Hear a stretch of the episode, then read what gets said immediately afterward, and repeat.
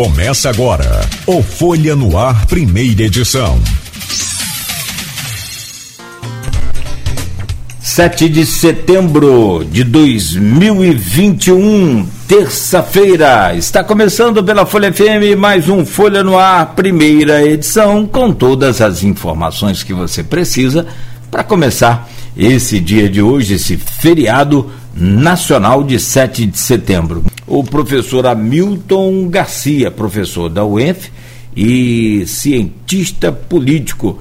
Professor, é, como a Luísa disse, que bom né, tê-lo de volta aqui no, no nosso Folha Nós. Já, já fazia tempo, né?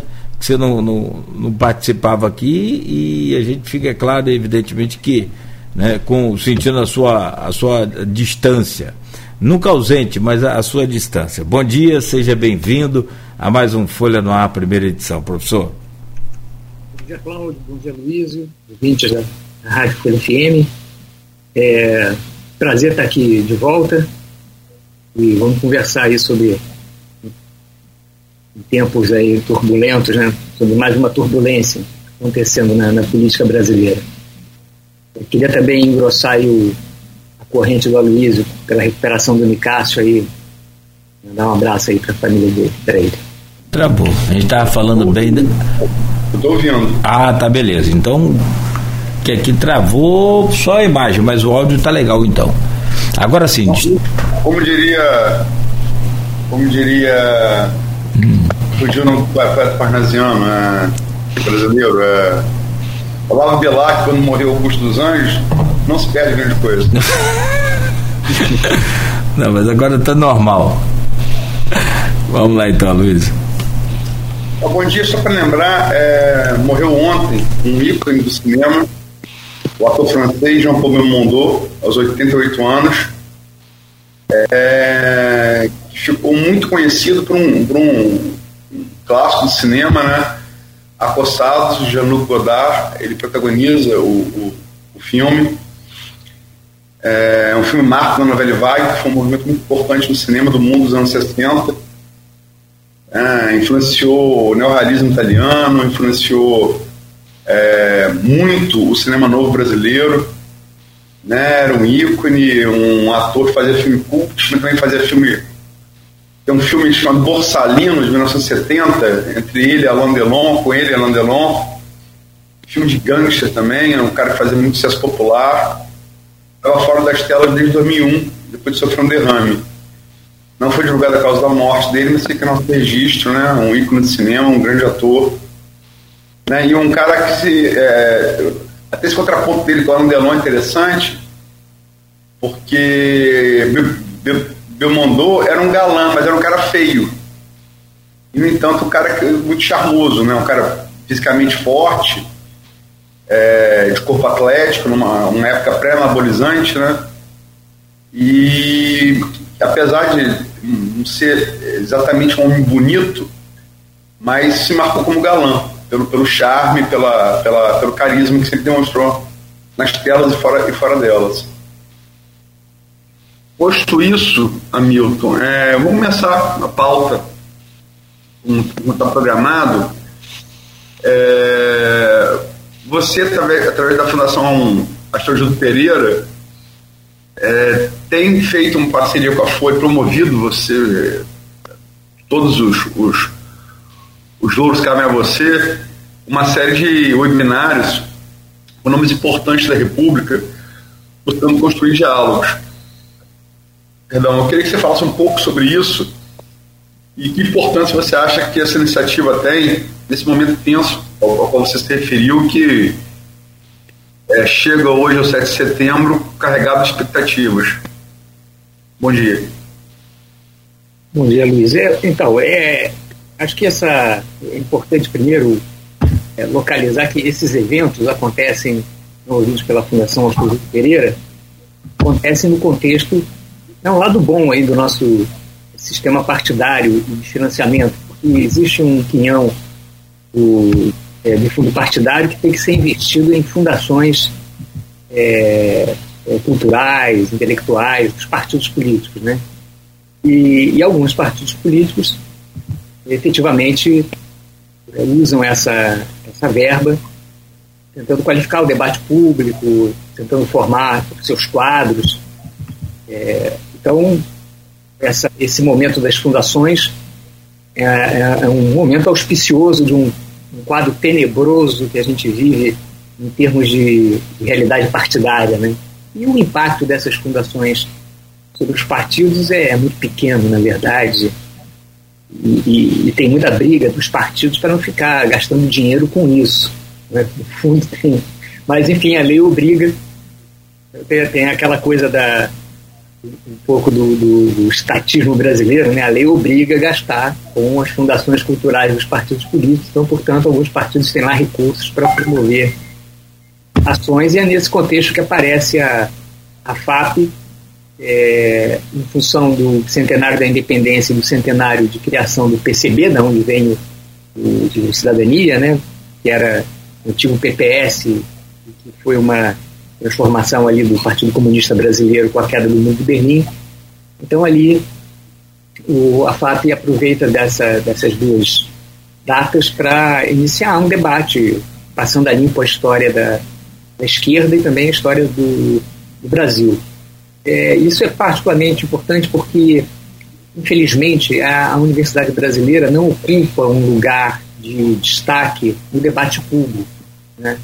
Ela ocupa um lugar de destaque na produção do conhecimento, mas no debate público, em função é, do modo como a, a burocracia acadêmica instituiu os critérios de mérito, etc., ela se encontra muito ensimismada, né, muito voltada para si própria. Então, isso cria embaraços né, em relação com a sociedade. De modo que essas fundações, então, ocupam um espaço, é, é, um vácuo importante no debate público, que é de é, qualificação, fazer história, trazer informação, é, numa, numa perspectiva mais profunda do que aquela que você tem correntemente é, no cenário brasileiro. E, e, afortunadamente, a gente conta com com uma imprensa regional como o Grupo Folha, que desde lá da eleição é, é, passada aqui municipal já se mostrou, e muito antes também, já vocacionada exatamente para também qualificar o debate público e, e, e, e, também jogar luz sobre cenários não só locais, como regionais e nacionais. Então, é um, um encontro afortunado e o que eu destacaria no caso da Fundação Estrela Pereira o fato de que ela não congrega só elementos ligados ao cidadania, ao partido, mas ele é uma, uma tentativa de agregar vários é, intelectuais e, e especialistas de, de, vários outros partidos. Então você tem ali o, pessoas ligadas à rede, pessoas é, sem partido, como é o meu caso, enfim, pessoas de várias tendências políticas e ideológicas, e isso propiciou a criação de grupos de trabalho que tem feito uma série de, de, de eventos, né? Os nossos mais focados, eu coordeno dois grupos lá, o grupo de, de História e Política e o grupo de Desenvolvimento. E, e nesses dois grupos a gente está tentando, é, no grupo de desenvolvimento, trazer à baila de novo a, o, a questão do desenvolvimento nacional, né? Que é um, um projeto perdido com o fim da ditadura militar e da crise do modelo militar de desenvolvimento dos anos 80, e que foi um projeto abandonado aí na democracia, trazer de volta essa discussão, essa reflexão. Fizemos isso com, com brilhantismo né, naquele debate com o Bresce Pereira e o Cristóvão Buarque, e também no, no outro grupo sobre história e política, a gente trouxe o debate da questão militar, entender o papel dos militares na história e no presente, o general Francisco Brito, o historiador Leandro de Carvalho e o, o ex-ministro Raul Júnior fazendo o papel ali de debatedor. Então são iniciativas que eu acho que têm tido impacto, não claro o impacto das redes sociais, né, os padrões das redes sociais de, de, de, de todos esses, esses sites de juventude, né, esses, esses blogs de milhões, né, não temos esses milhões, né, nós temos umas. É, sequer é, chegamos aos milhares, mas enfim, você está produzindo aí um material para qualificar o debate público, estimular a boa reflexão, isso tudo em sinergia com a imprensa regional o, o que é muito importante né, para a gente qualificar a democracia. A democracia não pode ser só um sistema de disputa do poder né, pelo voto. A democracia também tem que ser um, um lugar de, de reflexão sobre os problemas e as soluções.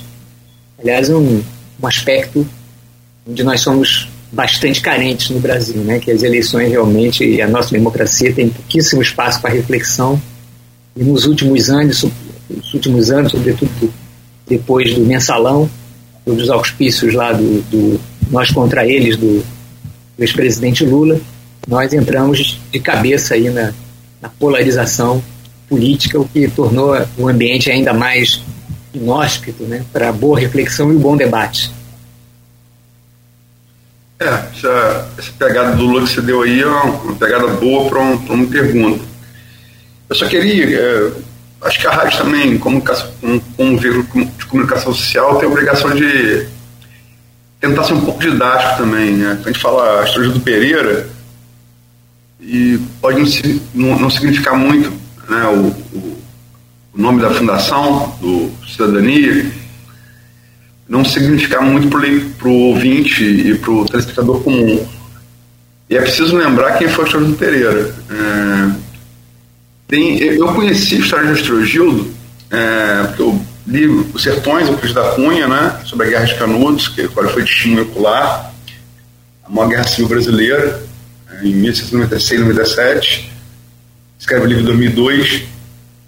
E o Cristo da Cunha, como grande parte da, acho que toda a intelectualidade brasileira, daquela virada do século XIX para o XX, era meio que Tiete Machado de Assis, que é nosso grande romancista, né? E Machado de Assis estava convalescendo na sua casa, no Cosme Velho, no bruxo do Cosme Velho, e enfim, os recursos é, médicos eram muito menores naquela época. Eu, eu acredito que narra isso numa, numa crônica que é, acho que é o texto mais bonito que eu já li do jornalismo brasileiro. É, bate de madrugada alguém à porta, estava chovendo, é um adolescente, está entanguido, né?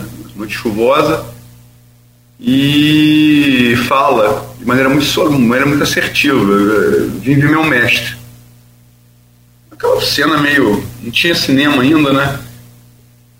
Mas é uma cena cinematográfica né, e tal, e todo mundo fica impactado com aquilo. Franqueio é, o acesso adolescente para ver Machado de Assis.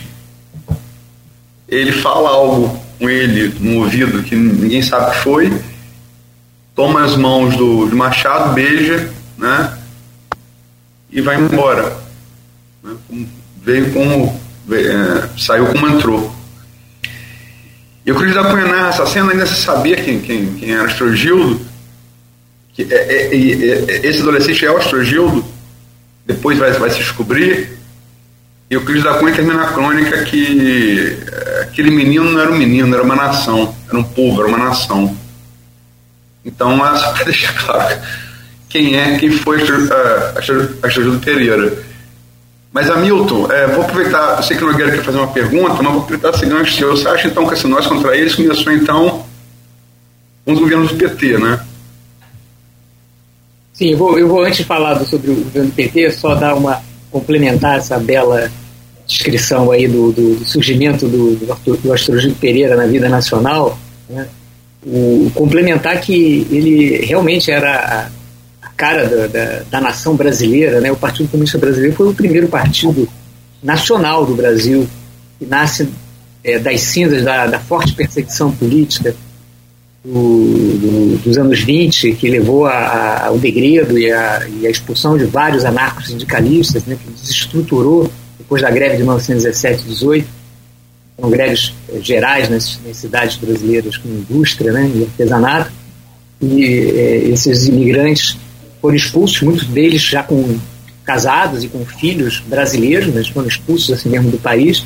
E, e, e nesse processo de esmagamento do, do movimento operário brasileiro, o, surge uma, uma, uma, a possibilidade, né, depois da Revolução Soviética também na Rússia, a possibilidade de se criar um movimento comunista. O Astrogildo é, é um dos líderes desse, desse movimento tendo ele uma, uma, uma origem muito interessante, porque ele é um pequeno intelectual, né? ele, é, como todos os, os, os fundadores do, do, Partido Comunista, a maioria deles são anarquistas, e, e o Astrogilo veio do movimento civilista, é, do, do, do, nosso letrado Rui Barbosa. Né? E, e, e, veio dessa frustração né, do, do civilismo, da frustração também do abolicionismo, desses movimentos liberais radicais no Brasil, que não encontraram é, espaço nem eleitoral nem partidário, né? E, e aí esse pessoal vai para a esquerda, passa pelo anarquismo e em algum momento ali vai criar o, o, Partido Comunista, que é o primeiro partido nacional e que tem esse caráter meio é, é, democrático nacional, né? Porque congrega um, um contingente, embora com um discurso radical, ele agrega um contingente muito amplo de, de pequenos intelectuais e ativistas várias vertentes nacionalistas, democráticas e tal, e é, não tinha espaço na política brasileira ali na, na República Velha, né?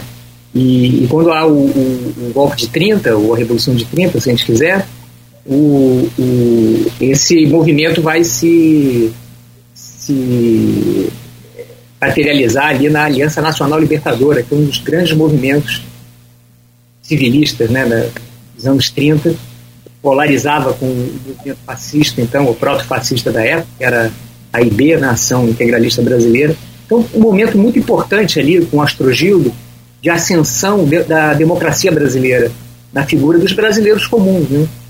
sindicalistas, classe médica, militares, é, enfim, mulheres, negros, é, e que encontraram na, na, na ideia política e partidária do radicalismo, né, um lugar que até então era inédito na política brasileira, né, ali nos anos 20.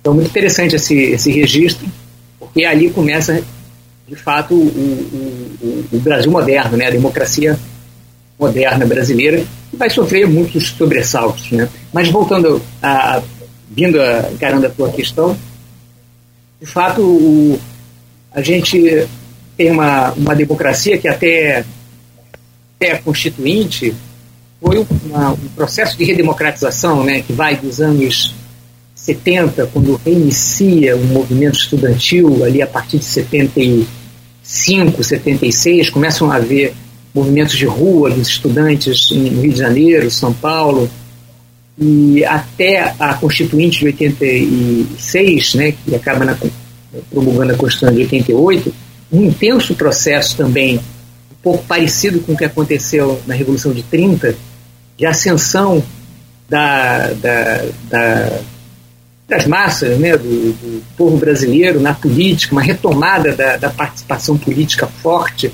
depois do intervalo do regime militar, né, 21 anos, e, e esse movimento é um movimento muito é, pluralista, é, em que aparece, ao contrário dos anos 30, que tratava-se ainda fortemente marcado com uma perspectiva artesanal, operária né, e, e militar, o, nos anos 70 aparece uma sociedade civil já completamente formada, né, com, com intelectuais, com movimentos ambientalistas, movimentos feministas, movimento negro, movimento estudantil, também nasce ali nos anos 30, de uma configuração extremamente moderna da sociedade civil brasileira.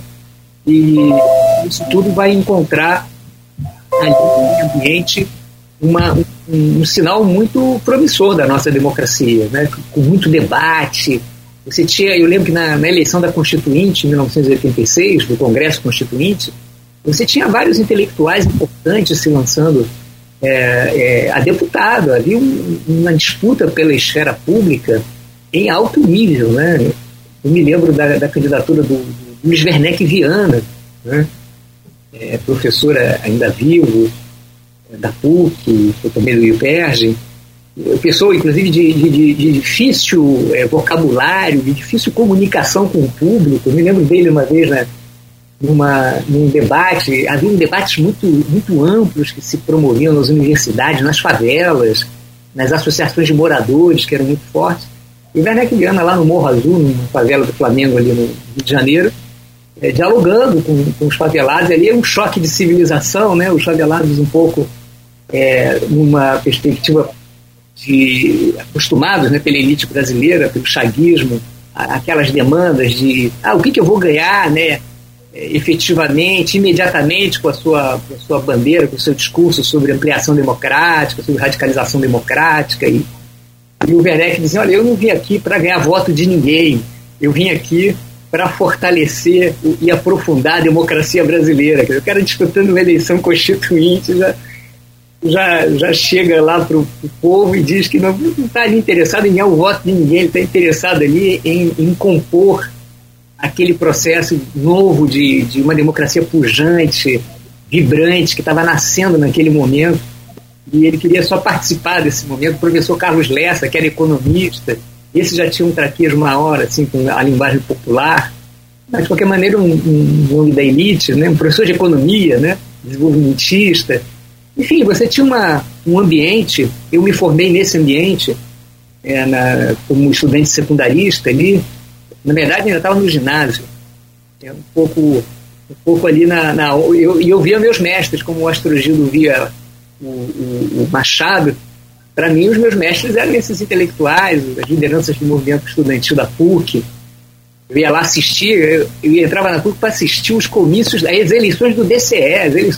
eleição de DCE, de CA na universidade, eram momentos altamente intelectuais, políticos, era uma coisa muito interessante que se vivia ali no final dos anos, na segunda metade dos anos 70. Essa pujança toda, paradoxalmente, foi, foi, foi se perdendo, né? paradoxalmente porque, no fundo, é, a crença da esquerda na ideia de uma democracia de massas, ela desconsiderou o fato de que as massas são as massas. Né? Quer dizer, uma democracia de massas ela, ela, ela pode surgir tanto da ascensão das massas, assumindo uma, um certo ethos, uma certa cultura que não é sua, né, que é da política que ela encontra, que é da, das elites políticas e que é das elites intelectuais, ela também pode surgir assumindo o seu ethos, que é o ethos da, da, da enfim, do povo, né, da, da, das classes populares. E foi o que aconteceu no Brasil, né? É, então, esse paradoxo é um paradoxo em função do fato que o que aconteceu no Brasil foi uma democracia é, que se massificou e que ali em 86 nenhum desses intelectuais foram eleitos, né? ao contrário, embora tenha tido ali figuras importantes intelectualmente eleitas, mas já ali em 86 já se via que o caráter de massas da democracia brasileira não era exatamente muito amistoso com, com esse ambiente é, plural, intelectual, da alta política. Era já aparecia, os, os, começava a aparecer ali os, os candidatos bizarros, né? os, os, os candidatos populachos, né? com os, os Zé do, do, do Caixão, Mané da Pipoca, quer dizer, já, já, começava a aparecer uma outra face da democracia brasileira, que é, é essa da democracia de massas, né? do costume das massas, e tudo isso é, foi degringolando em termos do, do, da cultura política, né? Até o ponto que a gente está hoje. E, o, paradoxalmente, também a esquerda, quando chegou ao poder, em 2002, com Lula, e um pouco antes também com Fernando Henrique, que a gente não pode, ao contrário do que os petistas gostam de dizer, a eleição do Fernando Henrique não foi um governo de direita, um governo de centro-esquerda. Né? O próprio PSDB surge da costela do MDB, criticando um certo conservadorismo, uma certa limitação do MDB do Ulisses em incorporar é, bandeiras de modernização política e transformação econômica. Né? E, então, paradoxalmente, nesses anos do PSDB e do PT, você tem um enorme empobrecimento do debate político. Né? O Fernando Henrique é, é tudo a um real, né? Veio, começou aquela história do que a, o, o, se descobriu né, que contém a inflação ganhava voto, né, ganhava eleição, e o debate praticamente se, se limitou, isso elegeu o Fernando Henrique em 94, se limitou ao frango a um real, o acesso barato das, dos pobres ao supermercado, que era uma novidade no Brasil, né, vocês devem lembrar disso. Depois com Lula era o, o, o Bolsa Família e a inclusão, o ProUni e tal. Então, daí por diante, foi, a democracia foi se caracterizando por, esse, por essa gincana né, do Tudo a um Real, que aqui no campus teve a, a, a tradução também, a vala elétrica, né, do garotinho, né, daquele governo de 88, e, e isso tudo acabou numa, numa democracia muito pobre em termos de debate, em que o, o PT teve um papel de agravar, ao invés de reverter, gravar tudo isso, né, com a ideia do nós contra eles, que era uma simplificação grosseira da, da, da, da bandeira de nascimento do PT, que era classe contra classe, né? Vocês devem lembrar também que a primeira eleição do PT, que foi a eleição de 82, uma eleição regional com o governador, né, quando tinha eleição direta para presidente, o, o, PT foi, foi às urnas com esse, com esse slogan, trabalhador, voto em trabalhador. Mesmo assim, ele, o PT ainda era um partido, era o partido da novidade, tinha superado o PCB, exatamente trazendo a, toda a riqueza dessa sociedade civil, o PT trouxe para a cena, né?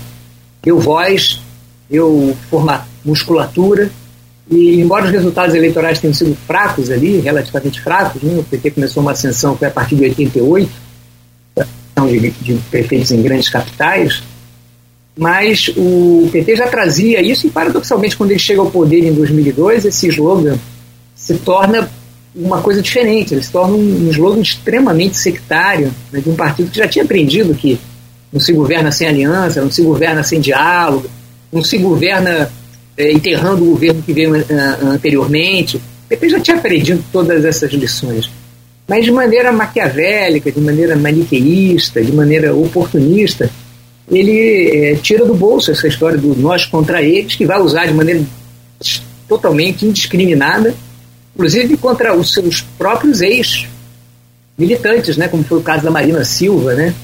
E isso teve um efeito fundamental para empobrecer ainda mais a, o léxico e, e, a postura do debate público brasileiro, né?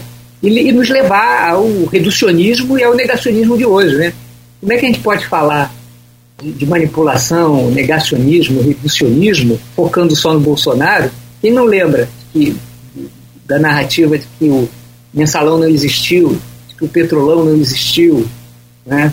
De que o impeachment da, da, da Dilma foi um golpe. Quer dizer, todos esses negacionismos que colocaram em, em primeiro plano a, a, o negacionismo como uma prática política à mão, aliás, a primeira a ser usada, né? a, e que agora se tornou praticamente a única. Então, é uma coisa lamentável, né?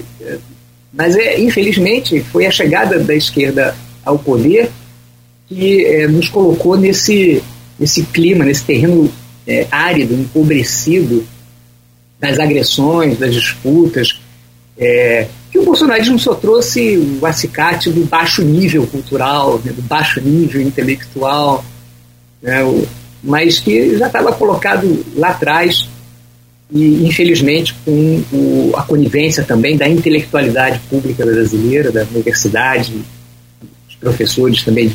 Eu falo intelectuais, eu falo de, de, da cultura do, do, dos atores, dos agentes da cultura, do, dos professores universitários, dos, dos professores do ensino básico e primário, é, enfim, talvez os jornalistas tenham, tenha sido a categoria mais vigilante nesse processo, né?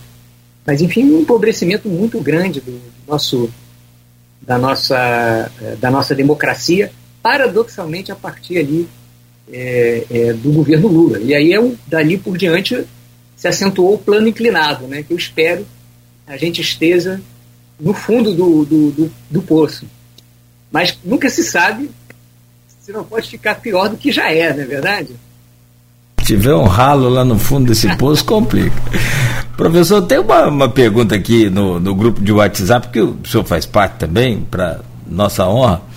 É, o grupo de WhatsApp do programa, Folha no Ar, e também do blog Opiniões, do Aloysio, e é do Roberto Dutra. Ele diz aqui, ele é sociólogo também, professor da UENF, e ele cumprimenta o senhor com um bom dia e diz: Caro Hamilton, nesta situação dramática em que nosso país e nossa democracia se encontram, uma das coisas mais difíceis é não sucumbir ao fatalismo e ao desespero. Você é um intelectual que tem se empenhado em construir diálogos e desdobrar caminhos. De onde você tira essa esperança? Que conselho você dá né, para aqueles que não conseguem enxergar uma saída? Tá meio que psicólogo agora aí.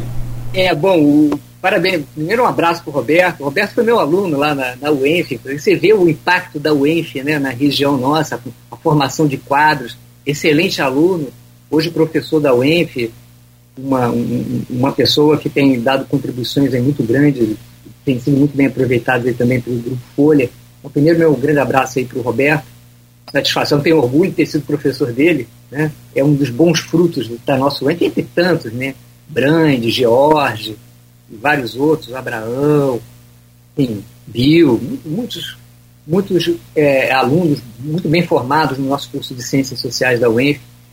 Eu acho que o, o, o, a questão dele é muito, é muito interessante, até porque eu li, é, é, ontem mesmo eu li um, um, texto que ele publicou aí na, no blog da Folha, sobre a questão religiosa, baseado aí no, no texto também do Grande, Arenari, e em que ele fala exatamente dessa, desse, do papel da religião na, na, na, na cultura política, na Constituição, na construção política de uma nação, é onde a religião comparece exatamente como uma, uma forma popular, massificada, de projetar, de conectar o presente ao futuro né, e de catalisar energias no sentido cívico, no sentido da participação.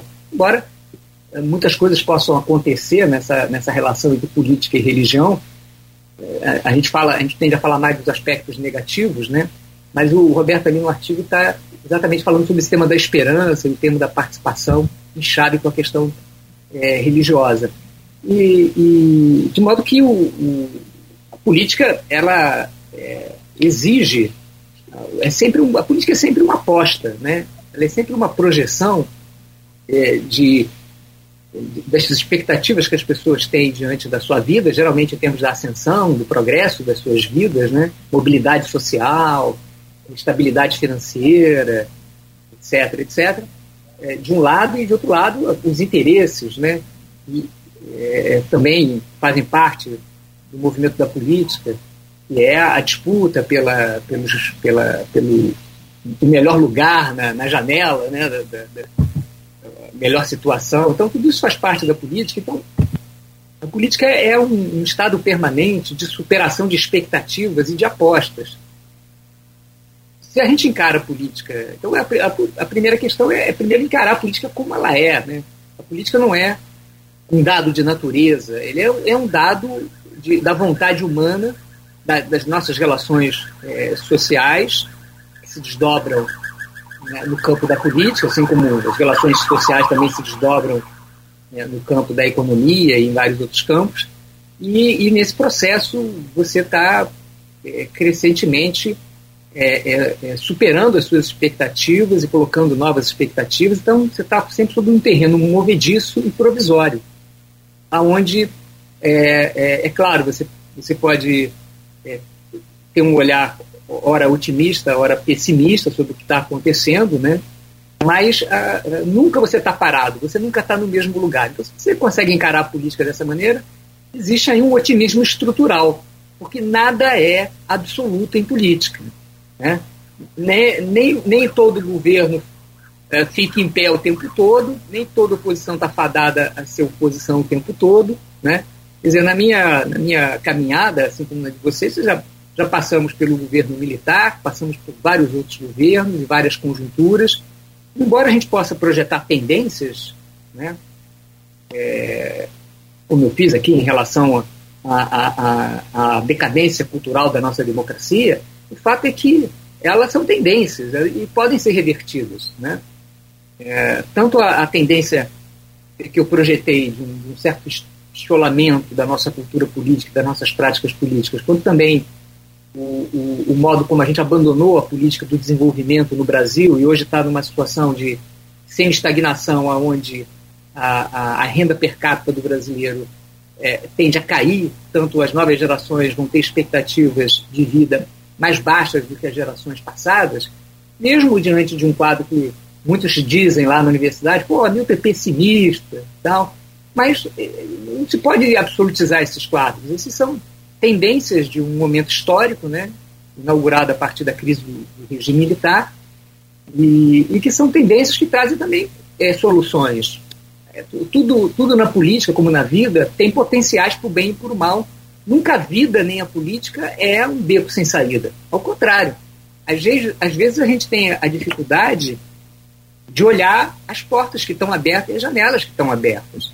Né? Então, a minha sugestão para os ouvintes, tanto em relação à política quanto à vida, é, independente do grau de, de, de, de poeira que se levante, ou de, ou de névoa que esteja no horizonte, espera baixar a poeira, espera a névoa dissipar e, e olha, né, tira os antolhos, né, os antolhos ideológicos, e olha para os lados, vê as portas, vê as janelas, vê as possibilidades, vê as tendências possíveis, potenciais.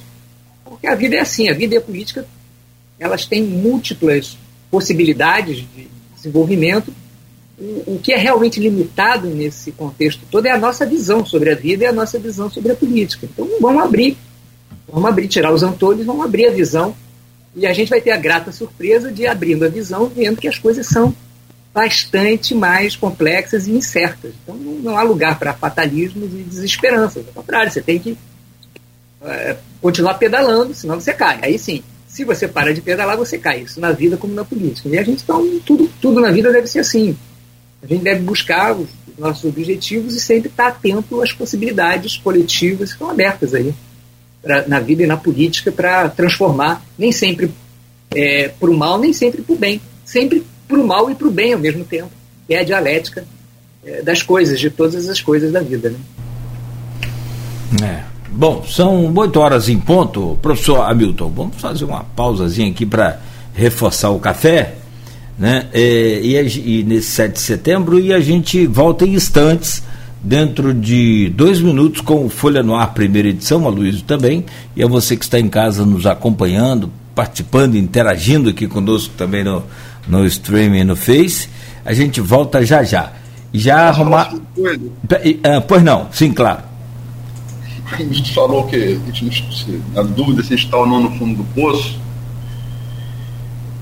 Na visão bolsonarista, o fundo do poço é capaz de ser um chinês do outro lado, né? Tem que cuidado. Tentando de furar ali, você sai da China, né? Boa essa. É, já arrumaram um apelido para a estátua aí que eu falei com vocês, hein? A estátua de madeira, que aliás o, o mito ganhou ontem, né? Já colocou lá na sala dele. Messias do Pauoco. Essa turma de internet não, não, não, dorme, né? Nunca, nunca vi, nunca vi. A velocidade é uma coisa fantástica. Muito maior do que a gente imagina. Hoje, conversando neste programa com o cientista político e professor da UENF, Hamilton Garcia. E eu volto com você, Aloysio, nesse bloco, já né, programado aqui, uma conversa com o professor sobre o governo Bolsonaro e as projeções a 2022. Aloysio. É basicamente isso, Milton. Qual a sua avaliação do governo Bolsonaro é, e sua projeção para a eleição presidencial do próximo ano e também para o governo do Estado, do Rio de Janeiro? Bom, eu vou, eu vou começar aqui pelo, pelo quadro nacional. É, o, governo Bolsonaro é, um, é, uma, uma coisa, de certa maneira, é, é, surpreendente, né? Porque, embora não seja exatamente uma novidade a eleição de outsiders né, no Brasil, já teve o, o efeito Jânio, fenômeno Jânio, depois o que foi lá é, nos anos 60, final dos anos 50, início dos anos 60, depois tem o fenômeno Collor de Mello, né, também no início no final dos anos uh, eh, 80, primeira eleição presidencial direta. Agora, a, a, diferença desses dois fenômenos, né, desses dois outsiders, é, é que você tinha um sistema partidário ali é, funcionando ainda em pé. Né? Nos anos 60 havia um, uma mudança de, de correlação de forças no sistema, o sistema estava sendo abalado pela ascensão do PTB, né? E uma certa radicalização política, da onde se insere é, o Jânio, né? O, o, ficava claro que a UDN que então reunia o pensamento liberal, do empresariado urbano, é, tinha um, uma dificuldade enorme de, de, de, interlocução com essa massa urbana popular que, que votava é, no PTB, crescentemente passou a votar no PTB, que em São Paulo votava, votava no ademarismo e depois é, no, no janismo, né, como expressões paulistas dessa radicalização de massa. E, então ali havia um, uma, um, um, quadro partidário, né, embora se movendo e com alguns aspectos críticos.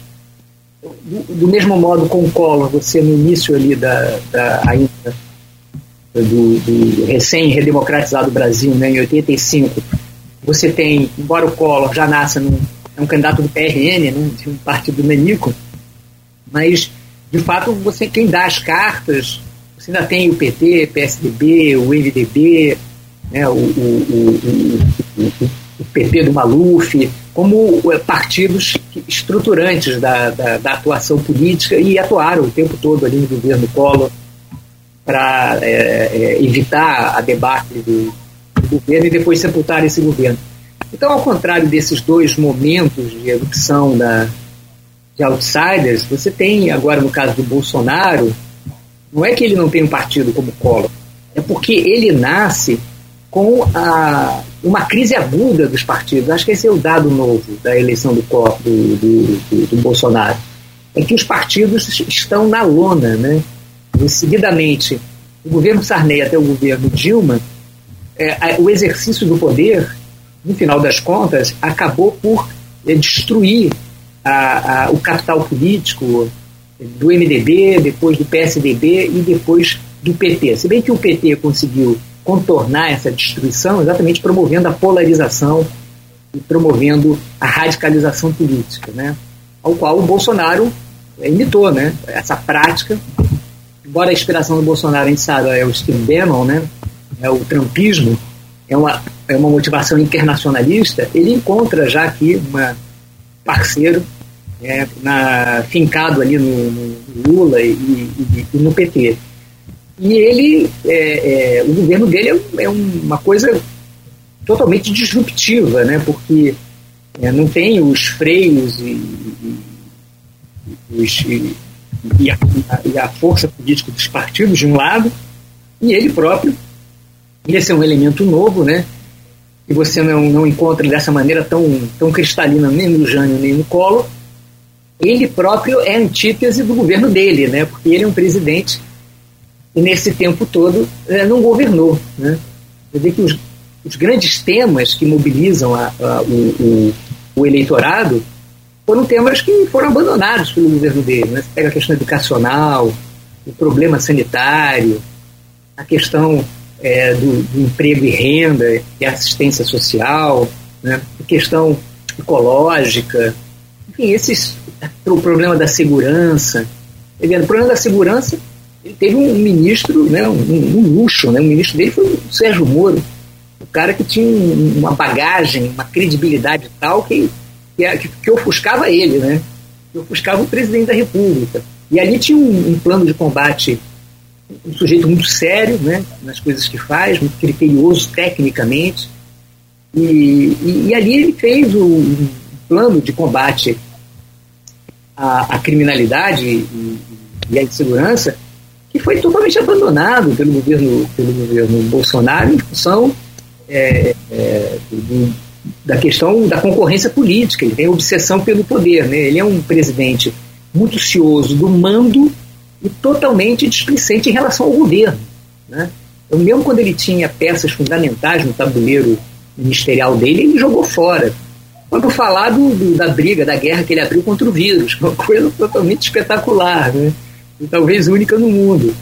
Então, para onde você olha, é um, um antigoverno. O governo Bolsonaro é um antigoverno e, e isso inibe muito as possibilidades dele eh, na disputa eleitoral, porque afinal de contas, uma coisa é um outsider oposicionista, outra coisa é um outsider governista. A gente está vivendo a situação de um outsider governista que, que não tem nenhuma responsabilidade sobre o próprio governo, ele não está muito interessado nem no governo dele.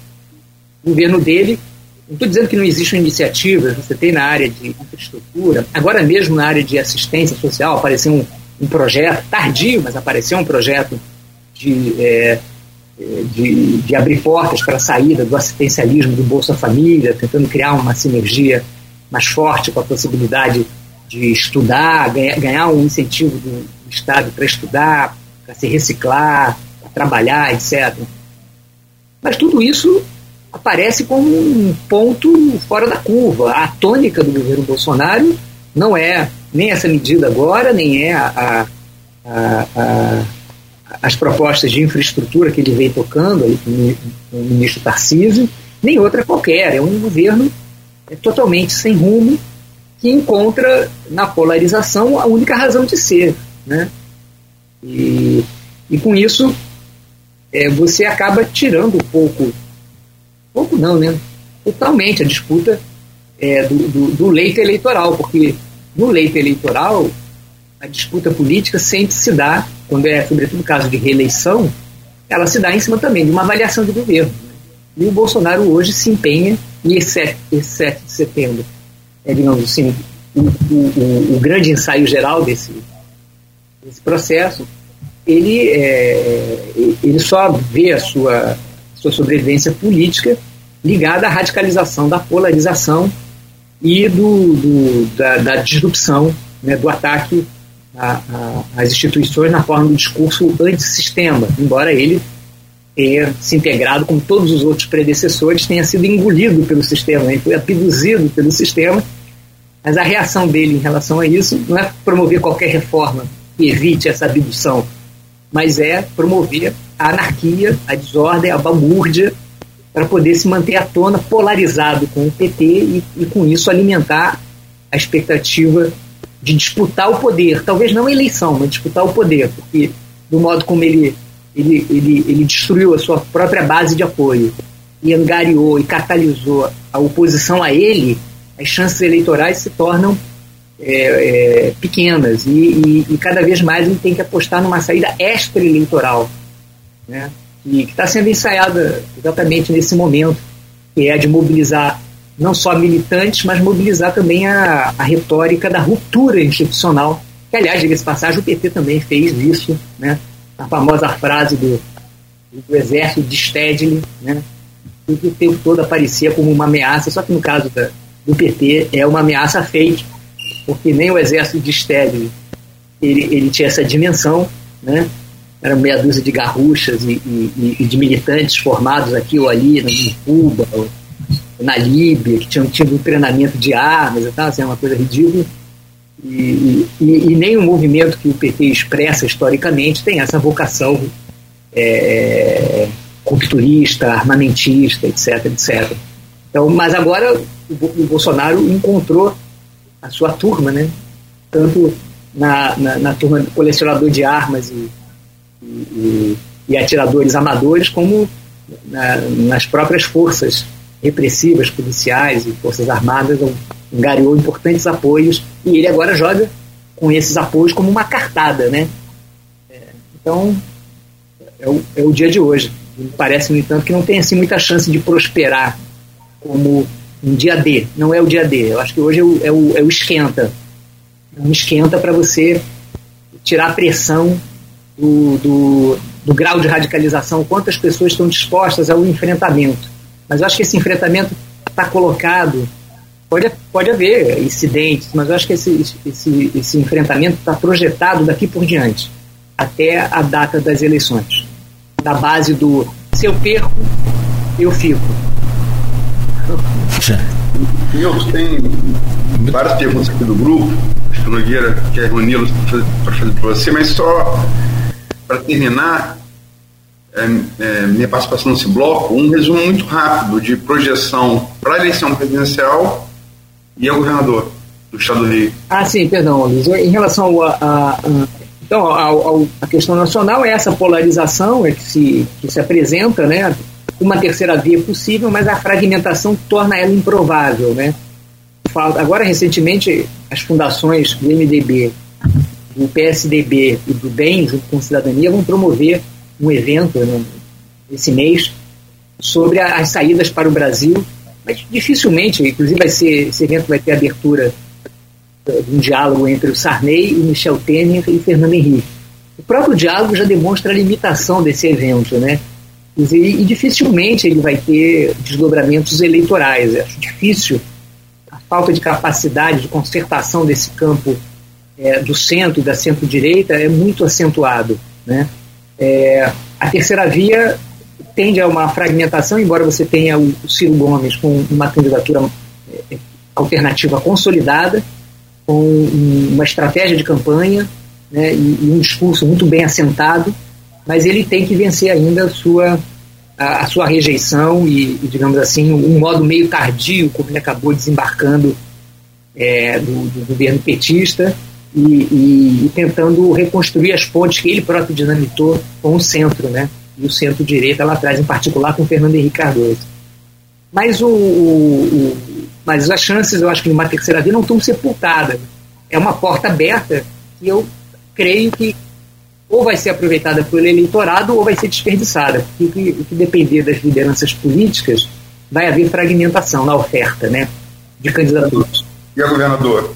Agora, no caso, no caso do Rio, a, a minha impressão é que o, você já tem um, um quadro mais auspicioso, né? Porque, por, por, incrível que pareça, né? Auspicioso porque aqui você já chegou no, fim do, no fundo do poço mesmo, né? Tem agora, você já teve é, é, o TCE quase inteiro preso, chefe da Procuradoria Geral, presidentes de, do, da Alerj, governadores presos, então não sei quantos faltam prender ainda para a gente chegar no fundo do poço.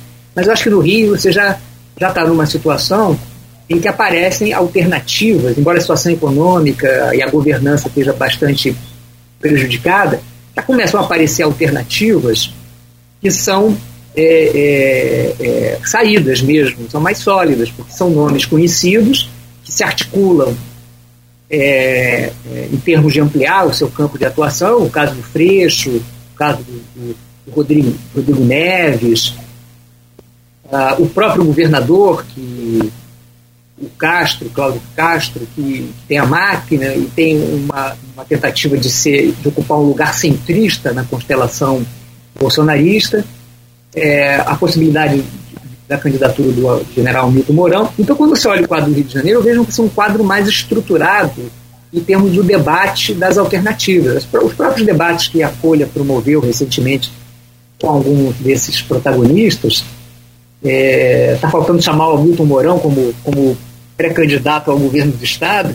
Estamos né? tentando, estamos tentando. É, o, o, você tem ali, eu acho, paradoxalmente, um quadro mais estruturado. Parece que se a eleição do Rio de Janeiro for por esse caminho, talvez tenha a chance de eleger um governo, né? E, e, e ele acontecer, né? E, então, embora eu veja insuficiências em alguns pontos, por exemplo, eu acho o discurso do Freixo, um movimento que ele fez muito interessante, mas está faltando, é, sobretudo ali no, na parte para a esquerda do Rio de Janeiro, mas não só do Rio de Janeiro, né? Esse é um fenômeno nacional, uma certa autocrítica, né? Não adianta sair do pessoal para ir para o PSB e continuar reproduzindo um discurso e a esquerda não tem nada a ver com essa crise que a gente está vivenciando.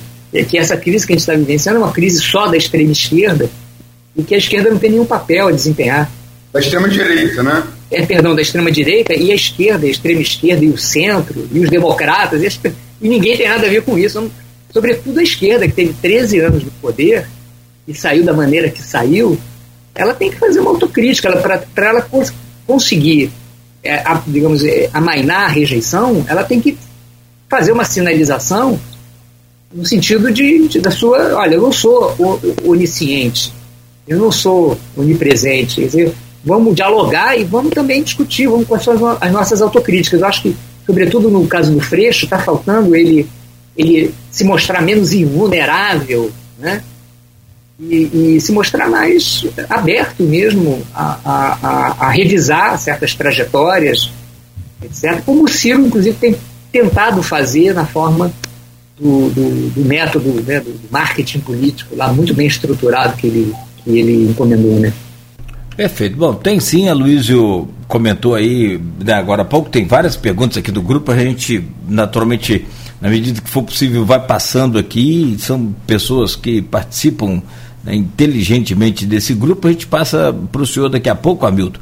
Só me permita aqui um rápido intervalo comercial E a gente volta então para fazer aí o último bloco, até mais extenso, justamente, né, para que a gente possa falar sobre esse 7 de setembro, que já começou desde ontem. Aliás, começou antes, né, mas ontem é, a coisa começou já na prática aí a, a esquentar, com a movimentação muito grande em Brasília e também na Paulista, agora pela manhã. Eu acompanhava aqui também. Está conversando, está recebendo aqui o professor Hamilton Garcia é cientista político e professor da UENF, e a gente, desde cedo aqui, já entendendo um pouco mais né, desse momento que o país atravessa, através aí das, da, da, das colocações do professor Hamilton. Ô, professor, tem aqui várias perguntas do grupo, deixa eu ver se eu consigo, se eu tenho essa capacidade de uni-las, talvez em um, um, algumas até o senhor já começou a adiantar aí o, o, a resposta, mas tem aqui, por exemplo, a Silvana Venâncio, que é jornalista, é, mora em Bom Jesus, está sempre participando conosco. Tem a Luciana Portinho, é, produtora cultural, e tem o João Monteiro, o João Pessoa, né, historiador e professor do, do IF Guarulhos. E eles fazem aqui as suas perguntas um pouco que parecidas. A Silvana que distancia um pouco, mas ela diz aqui, é, dá para, depois desses sete de setembro aí, né, dá para desenhar, o, o, professor, o papel das instituições republicanas nesse pós 7 de setembro, que ela chama de 7 de setembro bolsonarista. E aí eu vou unificar aqui, até porque estão bem parecidas as perguntas da, as perguntas da Luciana Portinho e do João Monteiro, que é com relação a essa terceira via. Ou a Luciana, por exemplo, coloca aqui é possível o surgimento de um novo nome que empolgue a população brasileira ou não passa de uma ilusão do centro democrático? E aí vem o, o professor também é, João Monteiro dizendo aqui, na linha dessa pergunta, o senhor avalia ser mais provável a consolidação de um candidato que represente essa terceira via ou a fragmentação desse campo de diversas candidaturas avulsas, professor Hamilton? Desembola esse. é, agradecer as perguntas e mandar um abraço para a Luciana. A Luciana foi também militante estudantil comigo nos anos 70. Era ali do, do movimento universitário, era do movimento secundarista. Então, muitas das coisas que eu falei aqui, a, gente vivenciou também juntos lá no Rio de Janeiro, na redemocratização do Brasil. É, bom, eu acho que o, é, essa questão da, da, é como eu disse, o, o, talvez a, a, a, variável estrutural da terceira via é que existe um, já um certo cansaço com a polarização. Né? Digamos assim, você tem um, terço polarizado para a esquerda, mais um pouquinho, e, e um terço menos um pouquinho para a direita, e um pessoal aí tentando, um outro terço tentando uma saída de, de centro. Né? E do ponto de vista da expectativa, então tem, tem espaço para a terceira via. Agora, tudo indica que se ela acontecer, vai acontecer por obra e graça do eleitor que vai ter que escolher e ungir essa terceira via, porque do ponto de vista da oferta pode aparecer um nome novo, né? Mas é, de novo vai aparecer em meio a uma fragmentação. Então, de novo, esse nome novo terá que galvanizar. Né? Assim como a candidatura mais estruturada até aqui, que é a do Ciro Gomes, é, é, tem essa pretensão e, e tem um potencial né, pelo diálogo que está promovendo, né, de está tentando promover, de, de, atrair, captar. E as pessoas aí pragmaticamente é, é, acabaram é, despejando o voto na, na, reta final do Ciro Gomes para tentar romper a polarização. Então eu acho de fato que nós não temos uma eleição já fechada no sentido da polarização. Eu acho que são temos é, é, um terço para cada lado, mais ou menos, a grosso modo, e isso pode mudar. Então a situação é volátil, né? Agora, do ponto de vista das instituições, é, é, é eu acho que vai, o que vai acontecer depois, a partir de amanhã, é a, a agonia da, da, nossa crise. Nós estamos vivendo a crise, a gente, a gente fala da crise do governo Bolsonaro, mas a essa altura, né, a gente já está numa crise, num modo mais ou menos permanente de crise desde é, de 2013. Essa é que é a verdade. Né? A gente está num modo de crise permanente. Né? Primeiro, com a, o estelionato eleitoral da, da Dilma, que abriu caminho para o impeachment dela, né, em cima dos crimes é, é, orçamentais e fiscais que ela cometeu. Depois, a crise vivida no, no, governo Temer, porque a gente fala muito que o governo Temer estabilizou, conseguiu tirar o país da recessão profunda e o, o, o, o desenvolvimentismo populista do PT jogou né, no Brasil, mas o, o, Temer também foi um governo breve, que durou pouco, porque logo é, teve que lidar com as denúncias gravíssimas né, da, da, da conivência do então presidente da República com os esquemas de corrupção institucionalizadas, né? Isso paralisou o governo dele e depois veio o governo Bolsonaro, que é, digamos assim, o coroamento dessa crise permanente, né? E mais uma vez um governo, como eu disse, disruptivo que, que não governa. Então a gente está num modo permanente, as instituições estão. É, eu, eu, caracterizaria o momento como um estresse institucional. Né? A gente está há oito anos nessa crise quase. Né? Vamos chegar em 2022 com oito anos de crise permanente, ininterrupta, com uma situação econômica agravada pela pandemia. E, e se bem que a pandemia podia, poderia ter sido um, um momento de, de, saída da crise, né? O Bolsonaro passou longe do Bolsonaro, ele preferiu brigar com o vírus, mas seria um momento dele é, é, conclamar pela União Nacional, né? E, e orquestrar um, um, consenso em torno do governo dele para tirar o, o, país da crise que já está metido desde do final dos anos 80, desde, o início dos anos 80, na verdade, e agravado pela situação da pandemia. Mas ele perdeu essa oportunidade e eu encaro agora a situação como uma situação institucional muito frágil. Uh, qualquer coisa que, que, Essa aventura bolsonarista, no sentido é, da, da, da, revolução, dos, dos homens em mar, armados para tomar o poder e eu acho que isso tudo pode ser um tiro no pé e, e num contexto onde as instituições também estão totalmente desmoralizadas, né? Vamos combinar, né? O, o, STF jogou a toga no chão é, é, com, aquela, com aquela medida que, que anulou o processo contra o Lula, né? O processo que você prende um ex-presidente, impede que ele se apresente para uma eleição, como em 2018, e depois você diz, ó, foi mal, o, aquelas instâncias todas que julgaram, inclusive o STF, não podiam julgar nada, a primeira instância não podia julgar nada e ninguém podia julgar mais coisa nenhuma porque não era instância competente. Quer dizer, é uma coisa inacreditável. Isso sim é coisa de república de bananas. Né? O STF destruiu a, a reputação dele destruiu, e abalou fortemente a convicção, que já não era lá grande coisa no Brasil, sobre a ideia da justiça brasileira. Né?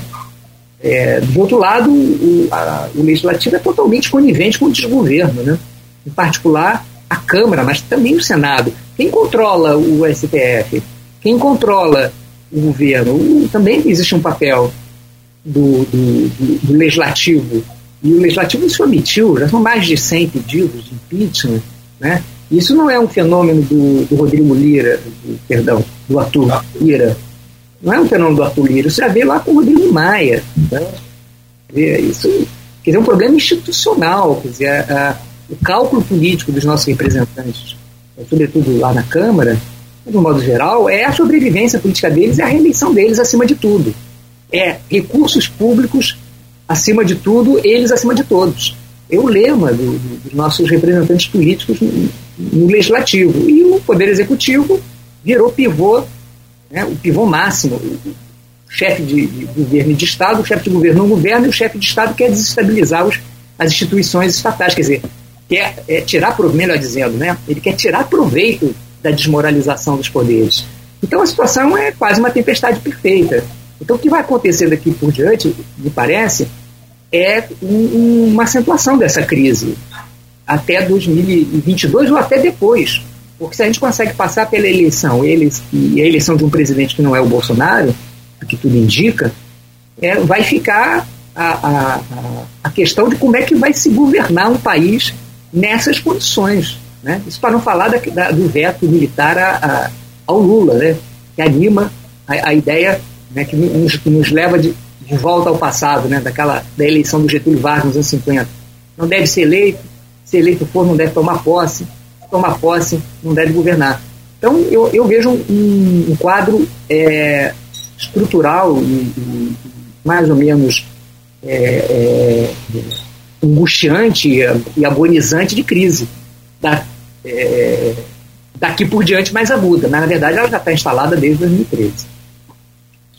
Só fazer três apontamentos, essa frase, Getúlio, criou foi Lacerda, né? Carlos Lacerda. Sim. Jornalista, da, udenista, foi um grande governador da Guanabara, um grande governador. Fez, fez, entre outras coisas, até o do Flamengo. E foi comunista da juventude, Hamilton. Uhum. É... Foi, foi líder da juventude comunista e, e, e teve é, amargas é, é, é recordações desse período, porque a luta interna naquela época, o, o Luiz, era uma luta interna muito desonesta. Como o Lacerda era uma voz meio independente na juventude comunista, ele, em, plena, em, plena, em pleno processo de repressão lá em, no Estado Novo, foi, ele foi meio que dedurado pelos próprios comunistas na Rádio Moscou, entregaram o nome dele de guerra, ah, clandestino, né? A luta política era muito, muito desonesta naquele momento também. E aí ele, saiu, ele saiu do partido nesse contexto aí, com um amargor muito grande sobre a liderança do Prestes ali, que, que era um stalinista, né? Também. Ah, isso se tornou um liberal, né? Lacerda ficou marcado como liberal. Mas é outro pontamento sobre o que você disse, você falou agora, você usou na mesma frase Bolsonaro e consenso. Isso me soou estranho. Meio inconjugável na mesma frase. Mas, é, feitos esses dois apontamentos, a pergunta de um milhão de dólares, né? É, você falou de tiro no pé. O que você espera dessas manifestações de hoje? Se, na sua opinião, no lugar de GAD, isso não pode passar como uma batalha de Stalingrado, por exemplo, que definiu a derrota da Alemanha nazista? É, eu acho que é, é, é muito arriscado, porque ele, ao mesmo tempo, o que é, que é o racional nessa história? Ele quer mobilizar, ele precisa polarizar, né? Então ele concentrou, ele sabe da fragilidade dele, ele concentrou, está pretendendo concentrar em alguns espaços, onde tem Brasília, né, São Paulo, e aí tentar povoar o resto com caminhoneiros, manifestações.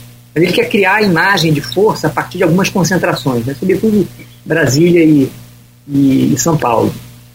Agora, isso aí, então, ajuda dizer, ele a dizer, olha, não estou nas cordas, eu tenho apoio popular. Né? Coloca ele ali em pé para disputa eleitoral. Agora, uma outra variável que é nova é a mobilização de gente armada.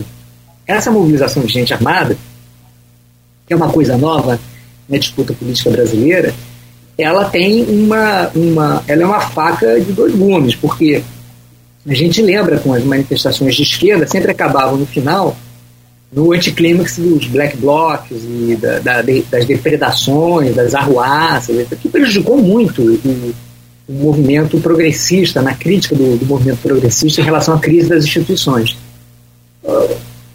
esse, é, é, é, esse, esse perigo ronda a mobilização bolsonarista, né? Quer dizer, eles, é, é, eles podem passar a ideia também de violentos, turbulentos. Nessa, inclusive, as dissidências que já aparecem no campo da, do empresariado em relação à instabilidade política criada pelo próprio governo já conta, né? O quanto isso é criptonita para ele, né? O quanto isso é uma, uma situação perigosa. Agora, o, o, eu acredito que é, se, se, tudo, se o planejamento dele der certo, o problema é que é muito arriscado, a gente não sabe o que acontece com gente armada é, desfilando na rua, né? A gente lembra lá do, daquela cena é, é, é, trágica, né, do policial baiano que surtou lá vestido de Rambo e acabou dando tiro na, nos próprios colegas. A gente não sabe como é que as pessoas vão se comportar, né? As pessoas armadas, sei lá, quantos surtados tem aí armados que não vão querer passar como herói, né? Como, enfim, e vão, vão morder a isca dele, porque ele está insuflando isso. Mas se, se eles conseguirem passar por essa, por, esse, por essa aprovação, eles vão ter feito uma mobilização é, é, que aponta para a possibilidade, é, durante a campanha eleitoral, de uma radicalização que pode vir a ter atentados, né, a tiro, a faca, enfim, aquilo que já aconteceu em 2018 como um episódio, né, é, assim, destacado de violência, que foi a facada no Bolsonaro, pode acontecer agora de maneira mais generalizada. Teve, teve episódio também do Stilk na caravana do Lula. Então, essas coisas podem se tornar uma, uma gramática nova na, na disputa política. E aí, isso de fato leva você a, a uma situação de desordem, porque se isso casa com a, a insatisfação popular, a inflação, o aumento da, da incerteza alimentar e também a, a, a, desesperança das pessoas, junto com isso uma greve de caminhoneiros, que é sempre estratégica nessas crises né, é, na América Latina, você tem o, o caldo de cultura para uma, uma, uma desordem que pode ocasionar uma intervenção militar. Né? Então, eu, seja em qualquer um dos, dos desdobramentos, seja o, o excesso de violência por, por parte dos militantes armados, seja a desordem que ele conseguiu impor, eu acho que ele vai sair prejudicado disso, viu, Luiz? Eu acho que nenhuma intervenção, uma intervenção armada a essa altura, eu, num contexto de desordem, seria uma intervenção contra os, os militantes armados do bolsonarismo. Que até então aqui a esquerda não mordeu essa, sabiamente, a esquerda não mordeu essa, essa, essa isca, entendeu? Ela não. Os, a esquerda conseguiu segurar os seus radicais, e, e até aqui, inclusive, se especula que qualquer ação violenta que aconteça seja obra dos próprios é, é, da própria extrema direita tentando se vitimizar e tentando criar factoides para justificar a perseguição, né, que eles sofrem, supostamente sofrem, como da liberdade de opinião, liberdade de manifestação, etc, etc. Eu vejo o quadro muito ruim, o desdobramento para eles, né, para a extrema direita daqui por diante. É muito arriscado o jogo deles tocou na sua resposta em vários pontos que eu queria destacar. A semana passada é, houve é, sinais assim muito visíveis para quem sabe lê-los de desembarque do governo Bolsonaro. Na terça-feira, sete entidades do, do agronegócio soltaram manifesto em apoio à democracia. Estava é, marcado para terça-feira um manifesto parecido da FEBRABAN, reuniu os bancos do Brasil com a Fiesp. A Fiesp deu para trás o Febraban, o Febraban tocou o F, ainda reuniu outros, outras entidades muito representativas também, Comércio, mais uma associação do, do agronegócio. E também na, na quinta-feira, 300 empresários de Minas, o Estado, né, economicamente falando, a segunda força da União, só perde para São Paulo, já passou o Rio há muito tempo. E é, também uma nota é, de apoio à democracia, enfim. É, o mercado está desembarcando do projeto que apostou muito em, em virtude de Paulo Guedes, né? Pelo visto, o mercado se cansou do posto de Piranga vendendo gasolina a R$ reais o litro. É, mas teve outros movimentos. A PGR, a, a subprocuradora-geral, a Lindora, Lindora Araújo, não é isso? Sim. É. Ela que é conhecida por frequentar, inclusive, os filhos de Bolsonaro, ela que tinha anteriormente sinalizado para a prisão domiciliar de Roberto Jefferson, antes de Augusto Aras ser indicado ao cargo, depois que ele foi indicado, não precisa mais ter compromisso político para estar tá lá, que vai ficar os dois anos de mandato aí, e a sua, a sua, a sua Lindora, que é mais bolsonarista da PGR, endossou a prisão de Roberto Jefferson, emitido para Alexandre Moraes, o racismo e incitação à violência. Chamou o embaixador chinês de macaco. É, e também o seu estilo, sempre muito contido, muito equilibrado, muito, né? É um dos nomes da, da é um dos nomes possíveis para a terceira via. O presidente do Senado, Rodrigo Pacheco, ele negou de cara o pedido de impeachment de Alexandre Moraes, que ingressou Bolsonaro no Senado, como você corretamente falou, amigo, que é a maneira que você tem de controlar o Senado, é, é, é perdão, controlar o Supremo é pelo Senado, está na Constituição.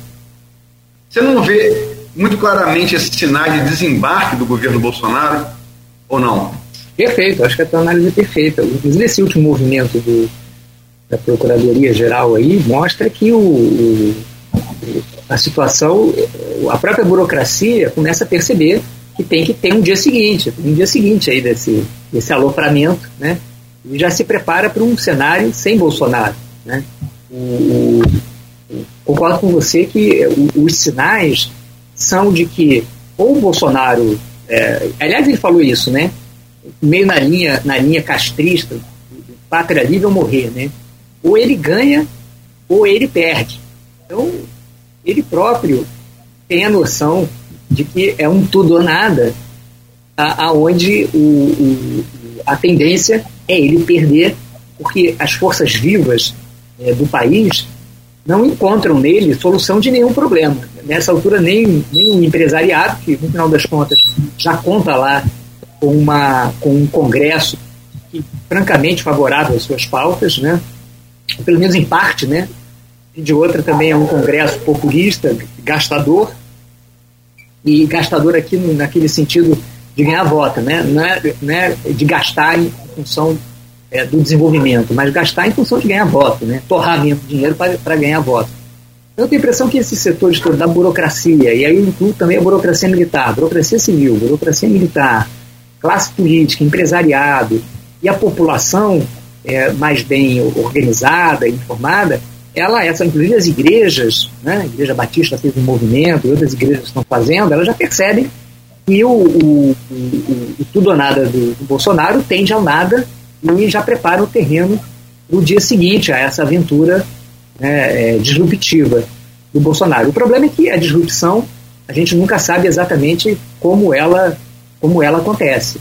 Mas eu imagino que é, acaba sendo, as Forças Armadas vão ter que ser chamadas para colocar ordem na, na, na, desordem que ele está tentando criar. E, e, isso vem no sentido de, de manter as instituições, manter a, a ordem pública, o que é novo nesse, nesse cenário, né? Tudo é, é, é muito novo, né? De um modo geral, a gente mesmo quando fala da questão da intervenção militar, está falando ela como historicamente uma forma de conter a, a, emergência democrática, a emergência popular, sobretudo da classe trabalhadora, né? que é o que tradicionalmente encarna a ideia de subversão no Brasil. Mas agora não. Agora eu imagino que a grande probabilidade é que as Forças Armadas sejam chamadas para manter a ordem para conter esses grupos armados do bolsonarismo. Uma pergunta aqui do Alcenir Bueno, feita no streaming. Professor Hamilton, a interferência do capital estrangeiro sob, ponto de, sob, sob o ponto de vista político na eleição presidencial de 2022 ocorreria sob outra estrutura comparando com 2018? É, pô, o, capital financeiro, né? O capital, o capital financeiro é, o, é, é, é a classe, é a fração, a gente né, chamaria sociologicamente, a, a fração hegemônica da, do empresariado brasileiro, da burguesia brasileira, é muito, é, é muito elucidativo a, a, a propositura da Febraban, porque no final das contas, o, o, o, o que, que marca essa dominação financeira sobre o processo de redemocratização do Brasil? É que nós deslocamos completamente o, a discussão da democracia, descolamos a, a, a, a, discussão da democracia, a construção da democracia, melhor dizendo, do projeto de desenvolvimento. O, a hegemonia financeira sobre a nossa democracia, desde a redemocratização de 85, ela está calcada na ideia do consumo, do consumo de massa, da incorporação é, dos pobres ao mercado de consumo. Como é que você faz isso? Através do crédito, é, é, é, sobretudo privado, né, com altas taxas de juros, né, e uma é, e uma, de, e uma deflação e uma inflação sustentada por um câmbio valorizado em que você importa produtos chineses. Essa, essa equação que, que, que, que, que, que, nos trouxe até aqui e que, e que deu o, cara, a, a, a, o caráter de massa da nossa democracia até aqui. Vamos lembrar de novo, eu, eu relembro a questão do frango a um real, lá do, do Plano Real, e, da, e do Bolsa Família, e também do crédito consignado né, do governo Lula, porque foi uma maneira de tentar driblar o, os altos juros, né, é, criando um crédito especial, né, endividando os idosos né, para manter a roda da, da, do consumo girando. Então, essa, essa dominação ela se esgotou, porque uh, a gente chegou assim ao, ao, ápice da desindustrialização, da destruição das cadeias produtivas, e a ideia de que você pode sustentar o Estado, um Estado desse tamanho, sem cadeias produtivas complexas, é uma completa miragem. Você não tem mais como sustentar Centrão, sustentar Supremo Tribunal, sustentar essa burocracia enorme, né, é, administrativa, né, dos três poderes, Fora para não falar da corrupção e para não falar dos subsídios, né? E, e para não falar da, da, da, da, dívida pública, com juros escorchantes, né? Que, que estrangula o orçamento federal e os orçamentos estaduais e municipais também. Você não tem mais como manter essa, essa estrutura toda funcionando com uma economia que definha, com a galinha dos ovos de ouro, que cada vez produz menos ovos. A gente está naquela situação, eh, um pouco como o Raimundo Faoro, ele, ele é, descrevia o Estado lusitano no auge do mercantilismo. O Estado patrimonialista lusitano sugou tanto o capital mercantilista que impediu o florescimento da indústria portuguesa e acabou deixando Portugal é, de quatro diante da, né, da, da Inglaterra, prostrado diante da Inglaterra, né, os, os, excedentes de capital de Portugal foram para a Inglaterra financiar, ajudar a financiar a Revolução Industrial. Então, há um esgotamento desse modelo da Febraban, de modo que eu acho que a democracia, tal como pensada pela Febraban, pelo, de certa maneira, é, é, também pelo PT, também pelo PSDB, para não falar dos outros grupos, ela está esgotada. Esse é o grande, é o grande drama da situação atual. É que aquilo que a gente tem como alternativa ao bolsonarismo se esgotou. Portanto, não é uma alternativa. A continuidade da nossa democracia baseada no consumo de massas por esses mecanismos está totalmente esgotada. Não é possível mais a gente ir para a Disneylândia é, quantas vezes a gente quiser com base num câmbio que destrói emprego aqui dentro e destrói cadeia produtiva. Porque é muito legal, a gente adora viajar e tudo mais, mas depois Uh, isso é só por alguns meses do ano. Depois você vai ter que viver numa economia que só oferece empregos de baixa qualidade, de baixa remuneração, é, quando oferece né, carteira assinada. Então, eu acho que estamos. A Febraban não é uma alternativa. A, a, a, democracia que a gente teve até agora é, não é uma alternativa. Acho que ela está em crise, tanto em termos institucionais como de, como de projeto de nação, de desenvolvimento. Eu acho que a gente vai ter que agora a partir dessa crise, alternativa ao Bolsonaro é retomar o processo de desenvolvimento e repensar a construção do Brasil em termos das, das reformas institucionais, da reforma intelectual moral. Não pode criar uma nação consumista. Uma nação se faz em cima do trabalho, em cima do trabalho e do estudo. Não se pode imaginar a criação de, de uma nação consumista. Vou dizer, bom, mas os Estados Unidos e a Europa também. Sim, mas os Estados Unidos e a Europa fizeram revoluções industriais e chegaram ao patamar de um welfare state, entraram nessa decadência financista também. Mas eles têm gordura para queimar, né? Eles eram até, até ontem as nações hegemônicas. Agora, estão queimando a gordura. Nós não temos essa gordura para queimar. Nós já estamos no osso, né? Então, nossa situação é mais dramática em relação à decadência é, é, da democracia, a crise da democracia. Porque Democracia nenhuma foi construída em cima de recessão econômica, desamparo é, social e falta de expectativa de mobilidade social. Ao contrário, se você for olhar a história da democracia ocidental, toda ela foi feita na esteira da Revolução Industrial e da ascensão do consumo e da produção, mas a produção, o consumo puxado, puxado pela produção.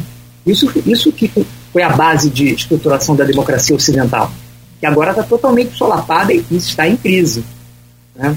É, acho que a gente tem que pensar nesses termos um pouco mais largos para entender a crise internacional das democracias e, em particular, a crise brasileira.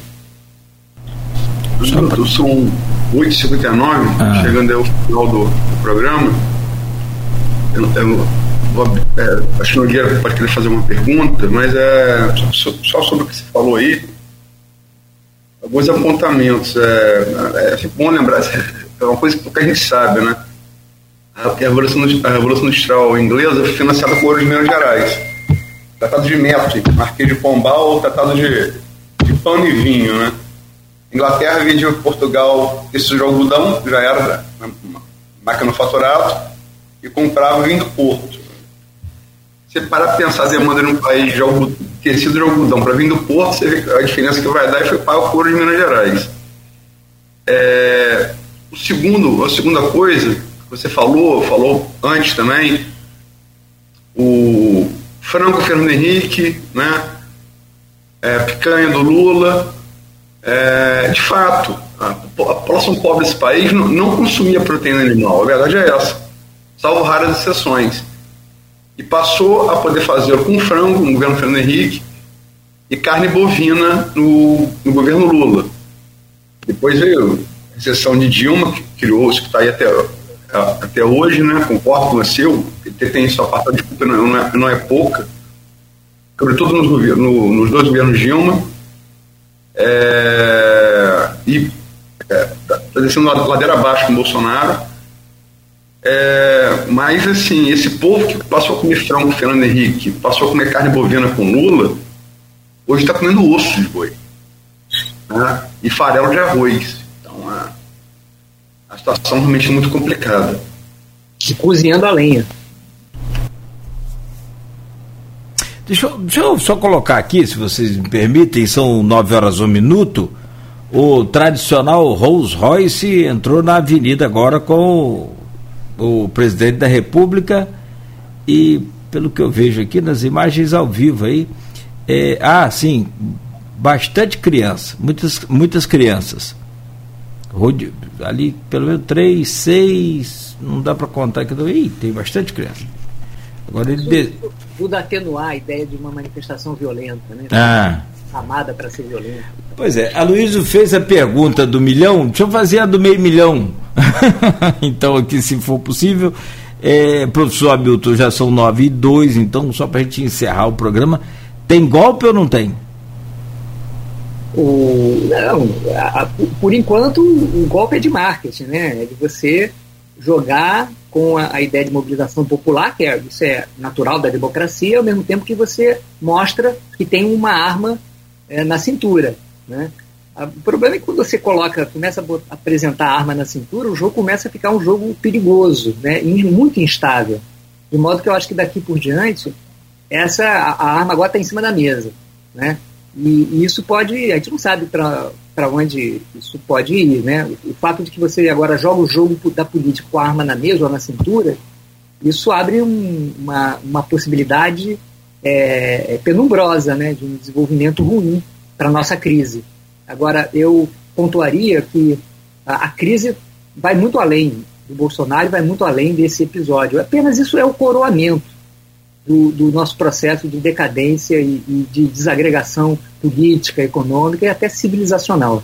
Eu acho que a gente tem que, a partir desse, desse momento, refletir sobre o que a gente fez da nossa democracia e o que a gente está fazendo, que as elites estão fazendo do nosso país, né, em termos de oferecer saídas. Porque o povo tem suas razões, como falou o Aloysio, né, que são as razões da sobrevivência, são razões extremas, né, de, de, de sobreviver, manter a família, de... mas as elites é, de todos os grupos, de todas as classes, têm a obrigação de entender quais são os, como se faz, quais são as saídas. Né? O papel das elites é esse, é como é que, como é que põe de pé, como é que faz funcionar.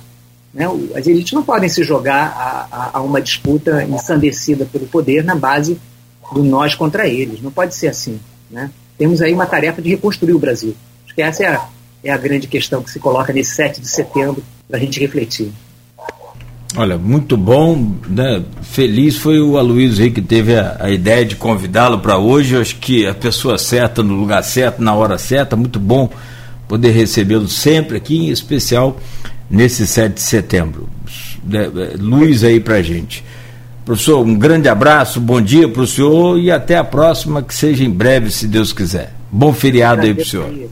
Eu agradeço o convite e deixo um abraço para vocês e todos os ouvintes aí da, da rádio e da TV. É um prazer estar aqui. Aloysio, são nove e quatro, bom dia também, né? Obrigado aí por mais essa, essa é, é participação no Folha no Ar, primeira edição. E amanhã estaremos de volta. Às sete da manhã. Desculpa, perdão, desculpa. Só confirmando às sete da manhã. Se Deus permitir. É, amanhã vamos trazer o outro professor, outro intelectual é, de muito bom nível de campos. O Mamilton também não é, não é campista, mas é, a gente importou aí, ele fez boas importações da capital. E o, o Arthur Sofiati, agora é Arthur, né? É, historiador. Eu deixei a Milton para hoje, porque o Sofiati falou. Olha, historiador é bom falar, é bom falar do passado. E vamos esperar os fatos acontecerem para poder comentar. E amanhã vamos, vamos discutir a visão dele um bom esse para sair dessa roubada de 7 de setembro. É. É, e amanhã vamos estar aqui, né, avaliando o que aconteceu, esperemos e torçamos para que tudo ocorra sem invasões, sem violência. Né? Que esquerda, direita, centro é tudo brasileiro, né? Somos todos brasileiros, tem que achar o que é o que nos une dentro disso. Né? E parar de realçar o que nos separa. Ah, enfim, a torcida tudo, tudo corra bem. Perfeito, sim. Faço aí até as palavras do, do, do, do, professor, sim. Perfeito. Vamos parar de realçar essa coisa que nos separa e vamos seguir numa direção só. Bom, mais uma vez, Hamilton, bom dia. Bom feriado aí para o senhor. Obrigado pelo carinho e o Aloysio também, mais uma vez, bom dia e até amanhã às sete da manhã.